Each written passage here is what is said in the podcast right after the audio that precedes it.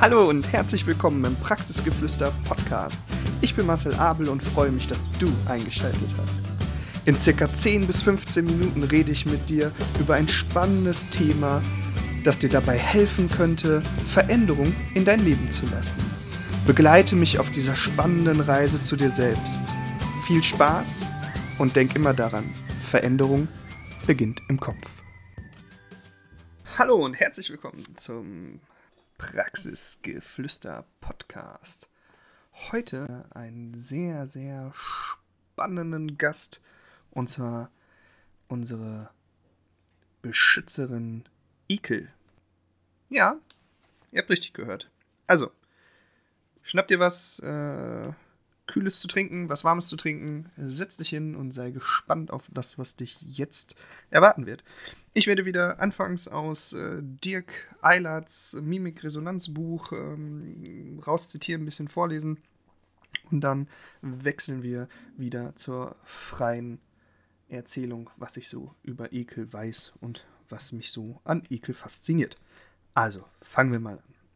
Ekel gehört ähm, zur, oder die Gefühlsbeschreibung, die zugehörigen Gefühlsanker ähm, ähm, sind angeekelt, angewidert, widerwillig, etwas abstoßend finden, verabscheuen, ablehnen oder abgeneigt sein und so weiter. Das ist natürlich immer wie bei den anderen Sachen auch schon nicht abschließend, sondern eine reine Aufzählung und darf natürlich ergänzt werden. Der psychologische Trigger dahinter ist Verunreinigung oder abstoßendes, verrottendes Objekt, also bekommen da gleich noch zu, was ein Objekt sein kann, aber hier schon mal als Beispiel ähm, Lebensmittel, ähm, Kot, Leichen oder dergleichen. Ähm, ob, also in, in dem Buch geht es noch weiter, dass ähm, Dirk Eilert sagt, ähm, mit einer kleinen Anmerkung, dass was wir als verunreinigt oder abstoßend empfinden, liegt immer im, in unserer Betrachtungsweise. Also wir, ähm, wir entscheiden, ob wir das eklig oder abstoßend finden. Es gibt ja zum Beispiel Menschen, die weniger Probleme mit verunreinigtem Essen haben als andere. Äh, die universelle Funktion von Ekel ist natürlich das Abstoßende zu vernichten. Also das, das verunreinigte Objekt, das wir nicht haben wollen, das soll halt bereinigt werden. Ja, das heißt, wir, wir versuchen irgendwie aus, aus dieser Situation rauszukommen. Interessanterweise ähm, gibt es äh, bei dem Mimikresonanz ähm, bei der Mimikresonanzforschung zwei unterschiedliche Ekelfaktoren. Und zwar einmal so, so eine körperliche Expression für Ekel wo eher der obere Teil des Gesichts ähm, wichtig wird und bei sozialem Ekel nenne ich es jetzt einfach mal eher der untere Teil des Gesichts betroffen ist. Hm. Des Weiteren gehören als körperliche Reaktionen noch dazu Kopf wegdrehen, sich abwenden, sich schütteln. Ähm, ähnlich äh, erforscht wie bei Überraschungen ist äh, dann die ähm, paraverbale ähm, Eigenschaft von Ekel. Ähm, man hat aber dennoch festgestellt, dass die Stimme etwas tiefer wird, dass die Stimme etwas leiser wird, dass das Tempo langsamer wird und manchmal auch von Geräuschen wie Uah oder I oder sowas begleitet. So viel zu dem Mimik-Resonanzbuch. Jetzt springen wir mal ein bisschen mm, in der Geschichte. Und zwar also, Ekel ist ein unfassbar interessanter Gegenstand für ähm, die Forschung und auch für mich im Podcast, weil ähm, einige, also es gibt Untersuchungen, die sagen, Ekel gehört zu Emotionen, andere sagen, Ekel ist erlernt. Mittlerweile ist man natürlich so weit, dass man sagen kann, dass Ekel schon etwas ist, das wir angeboren haben. Ähm, aber viele Dinge, also grundlegende Dinge, die wir, äh, die uns anekeln, also zum Beispiel ähm, verdorbenes Essen, wenn wir das als kleines Kind in den Mund kriegen oder uns das einfach nicht, also wir, unser System glaubt, dass das für uns schädlich ist, dann ähm, machen wir den Gesichtsausdruck für Ekel und versuchen das auch ähm, als Baby dann so mit der Zunge rauszudrücken und das nicht zu essen. Das kann man immer dann zum Beispiel ähm, sehen, wenn Kinder, also wenn ich Kinder meine, meine ich eher Babys, also Kleinkinder, ähm, Babys und Kleinkinder, wenn die zum Beispiel Eis das erste Mal essen oder etwas Saures essen, wo aber Zucker drin ist und das eigentlich süß und lecker für uns erscheint, aber für ein Baby diese äh, die, die, ähm, diese gekoppelte ähm, Geschmacksrichtung süß und sauer, das können die oft nicht verarbeiten und würgen das dann so raus mit der Zunge oder verziehen das Gesicht, äh, ziehen die Nase hoch und zeigen halt einen, einen mimischen Gesichtsausdruck für Ekel. Ähm, wir bleiben einfach mal dabei, dass wir Emotion Ekel hier haben, weil es ja schließlich mein Emotions Serie ist und ich finde, dass äh, Ekel auch sehr emotional behaftet sein kann und, weil es mein Praxisgeflüster-Podcast ist, auch ein psychologisches, wundervolles Phänomen. Mhm. Gehen wir noch mal ein bisschen auf die Struktur ein. Wenn wir Ekel empfinden, kann das zu sehr starken körperlichen Reaktionen führen. Also von Nase, Rümpfen und äh, Ausspucken mal abgesehen, gehören dazu Übelkeit, Brechreiz, Schweißausbrüche, ähm, ein Sinken des Blutdrucks bis hin zur Ohnmacht. Also Ekel hat schon ähm, die Absicht, uns zu schützen und zwar im maximalsten Fall. Also wenn wir etwas nicht verarbeiten können, was uns anekelt, dann wird das System komplett runtergefahren und es gibt einen Neustart.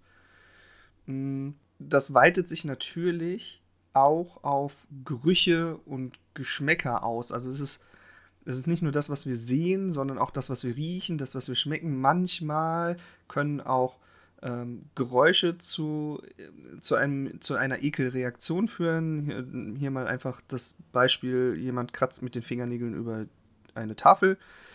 Ähm, das kann, also da zieht es uns auch alles zusammen, da können wir auch Ekel empfinden. Und das Gleiche passiert auch, wenn jemand ein für uns, also hier wieder eigene Interpretation, nicht allgemeine Interpretation, ähm, wenn für mich subjektiv jemand was Abstoßendes, äh, ein abstoßendes Verhalten an den Tag legt, keine Ahnung, zum Beispiel ähm, äh, Schnodder hochziehen und auf die Straße spucken oder äh,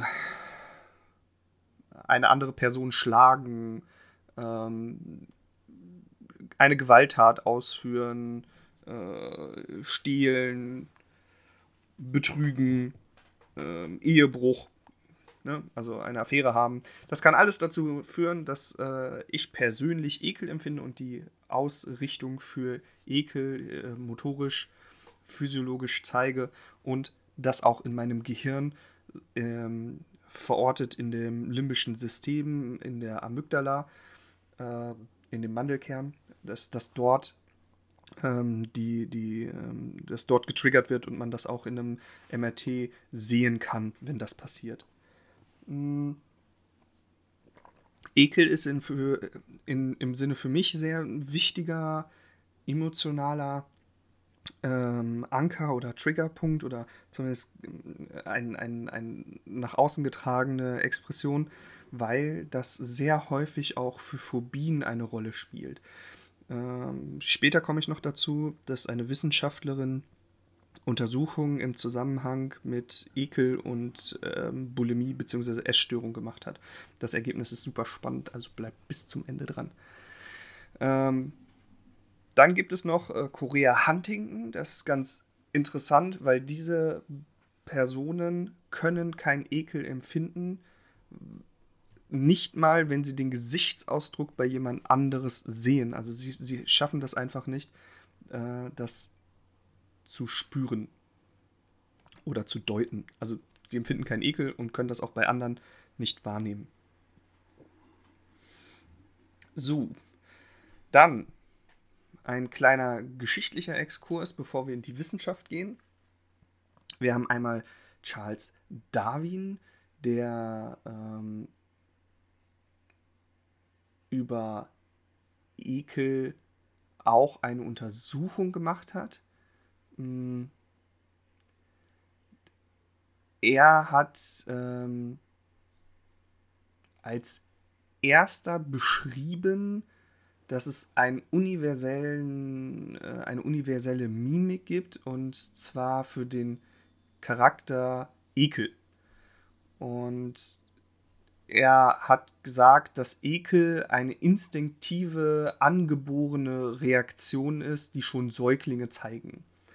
Das ging dann ähm, ein bisschen weiter. Wir haben dann Sigmund Freud, der äh, Ekel rein in seiner psychosexuellen ähm, Ausprägung natürlich für Freud irgendwie selbstverständlich genutzt hat. Und zwar hat er das als äh, Verdrängung archaischer Triebregungen gedeutet. Also Ekel als Abwehrmechanismus, aber ähm, auch als Ambivalenz zwischen Ekel und Lust.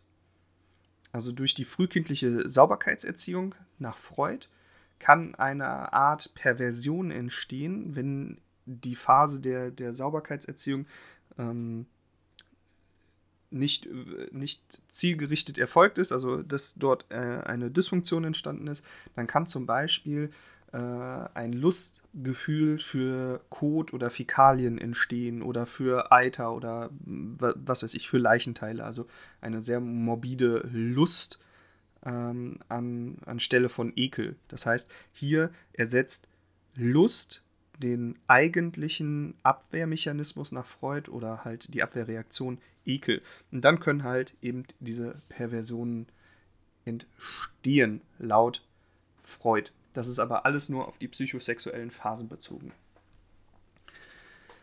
Ja, dann haben wir natürlich Paul Ekman, was wir ja gerade schon gehört haben aus Dirk Eilerts Buch. Mm, die Mimikresonanz, ähm, das, das Werk Mimikresonanz basiert auf der Forschung von Paul Ekman. Und Paul Ekman war ja ein, unter anderem auch ein Wissenschaftler, also ein sehr interessanter Mensch, aber unter anderem ist er halt ähm, um die Welt gereist und hat erforscht, wie, ähm, wie Gesichtsausdrücke bei Menschen unterschiedlicher Herkunft, indigener Völker und äh, unterschiedlicher Kulturprägung ähm, sich entwickeln. Und dabei hat er halt die Typen Freude, Trauer, Verachtung, Angst, Wut, Überraschung und natürlich auch Ekel ähm, herausgefunden. Und er hat in seiner Ansicht ähm, ist es so, dass, ähm, ja, wie soll ich sagen, dass Ekel eine kognitive Einstellung ist dass äh, Ekel keine, Entschuldigung, dass Ekel keine kognitive Einstellung ist, sondern eine primitive Körperreaktion auf gewisses Handeln ist. Also zum Beispiel fauliges Essen sehen oder Leichenteile oder oder oder oder. Und das widersprach zu dem Zeitpunkt der aktuellen Forschung, die gesagt hat, Ekel ist allein erlernbar, weil man das vorher nicht gedeutet hatte, dass äh, auch Kleinkinder schon Ekel empfinden können, sondern dass das erst im dritten oder vierten Lebensjahr ähm, auftaucht, wenn man halt gesehen hat, wovor sich die Eltern ekeln oder äh, wenn man halt Dinge gesagt bekommt, äh, das ist eklig, nimm das nicht in den Mund oder sonst irgendwas, weil kleine Kinder essen ja zum Beispiel auch oder stecken sich halt auch Würmer in den Mund, wenn man nicht aufpasst. Und sie haben halt kein Ekelempfinden. So, zur aktuellen Forschung. Also ich habe ja gerade schon gesagt, dass man äh, wissenschaftlich die, äh, die Ekelphänomene im limbischen System anordnen, aktuell in der Amygdala, aber auch im orbitofrontalen Kortex. Ähm, das Ganze hat man natürlich mit einem funktionalen Magnetresonanztomographie, also fMRT, ähm, untersucht und das durch äh, diverse Reize. Also ne, man hat Bilder gezeigt von Sachen und dann hat man halt gesehen, was passiert da im Gehirn. Eigentlich auch eine sehr spannende Sache. Dabei ist aber auch aufgefallen, dass wenn man, ähm, wenn man Ekel verspürt und einen sexuellen Reiz bekommt, also äh, äh, irgendwas, was mich stimuliert und mich erregt, dann kann ich dieses Ekelgefühl kurzzeitig aussetzen.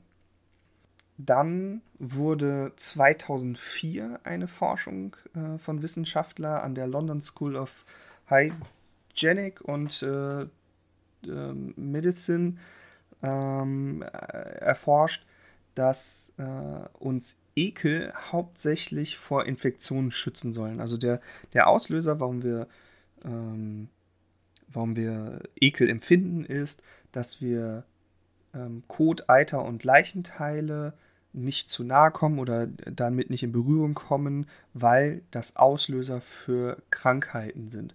Und somit ist die biologische, in Anführungszeichen, Funktion von Ekel eben die Vermeidung oder die Eindämmung von Krankheit und Tod. Das heißt, Ekel möchte uns einfach davor beschützen, dass wir uns, äh, ja, dass wir uns anstecken, dass wir uns infizieren und dann eben weiterleben. Das ist quasi so ein sehr starker äh, äh, Selbsterhaltungsschutztrieb, je nachdem, wie man das nennen möchte. Mm, das kann dann natürlich, also es äh, gab dann eine weitere Studie auch äh, 2004, die äh, das Gefühl Ekel auch nochmal untersucht hat.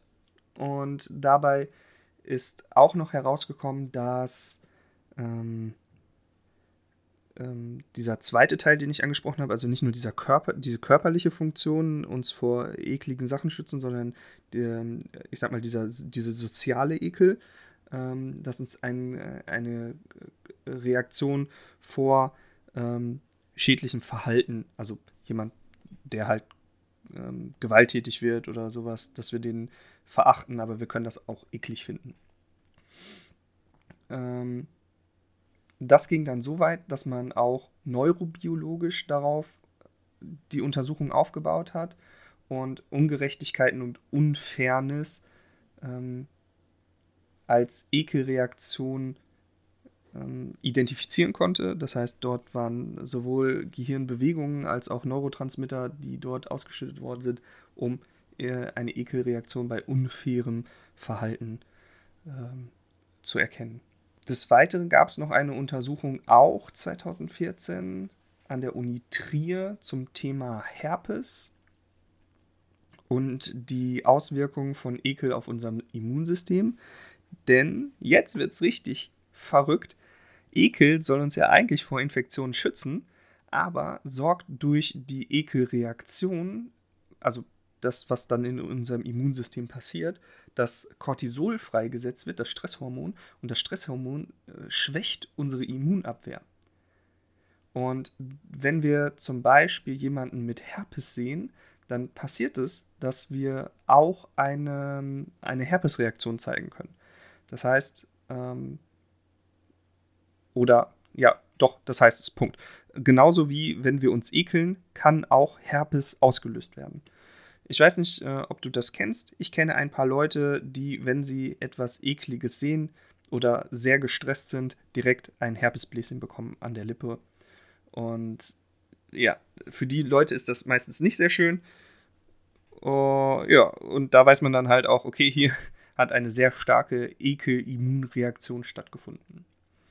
2003 hat die deutsche Psychologin Anne Schienel die ähm, die ich eben angesprochen habe, über die Verbindung zwischen Ekel und Essstörung an 85 Studentinnen und Studenten ähm, Untersuchungen gemacht und dabei ist halt rausgekommen, dass Frauen hauptsächlich Anzeichen äh, für eine Essstörung oder die Anzeichen für eine Essstörung haben, ein deutlich höheres Ekelempfinden besitzen. Das heißt, wenn ähm, Körperausscheidung und verdorbenes Essen gezeigt wird an, anhand von Bildern, dann zeigen diese Personen eine sehr hohe Ekelreaktion im Vergleich zu anderen Personen. Also die, es scheint eine Kombination zwischen Ekel oder einen erhöhten Ekel und Essstörung zu geben. 2012 gab es dann noch eine ähm, äh, Untersuchung an der Universität Groningen, die publiziert worden ist eben zur sexuellen Erregung, die temporär Absenkung, eine temporäre Absenkung zur Ekelempfindung herbeiführen kann. Das heißt, wenn ihr euch von eurem Partner ekelt, dann könnt ihr euch stimulieren oder ihr sucht euch einen neuen Partner. Ja, für mich ist nochmal wichtig, dass klar wird, Ekel äh, soll uns schützen. Also Ekel ist nichts, wovor wir uns ekeln müssten oder wofür wir uns schämen müssen oder das in irgendeiner Form uns einschränkt, sondern Ekel ist dafür da, um uns zu beschützen und zwar vor Gefahren, die wirklich Auswirkungen auf unser Leben haben. Allerdings ist eine gesunde Ekelreaktion tatsächlich nur das, das uns vor Infektionen schützen sollen und eine übersteigerte oder vielleicht sogar erlernte Ekelreaktion von von vor vor von ah, du weißt schon, was ich meine, äh, vor äh, zum Beispiel äh, Oliven oder, keine Ahnung, ähm, Homosexuellen, vor ähm, anderen äh, Kulturen. Das ist eine rein erlernte Ekelreaktion und die ist völlig überflüssig. Die brauchen wir nicht, das macht keinen Sinn, die soll uns vor nichts schützen, sondern äh, die hält uns einfach nur klein und dumm. So, meine Güte, mit jeder Emotion wird es immer mehr und mehr. Ähm, Ekel ist ähm, trotzdem zur Stimmlage nicht so viel erforscht ist, aber auf jeden Fall eine sehr gute, erforschte ähm, äh, ja, Emotion, Reaktion Schutzmechanismus des Körpers. Ich glaube, das finden auch sehr, sehr viele Menschen spannend. Und ja, ich entlasse dich jetzt ins Wochenende und wünsche dir einen herrlichen Tag. Wir hören uns nächste Woche Freitag. Bis denn. Ciao, ciao.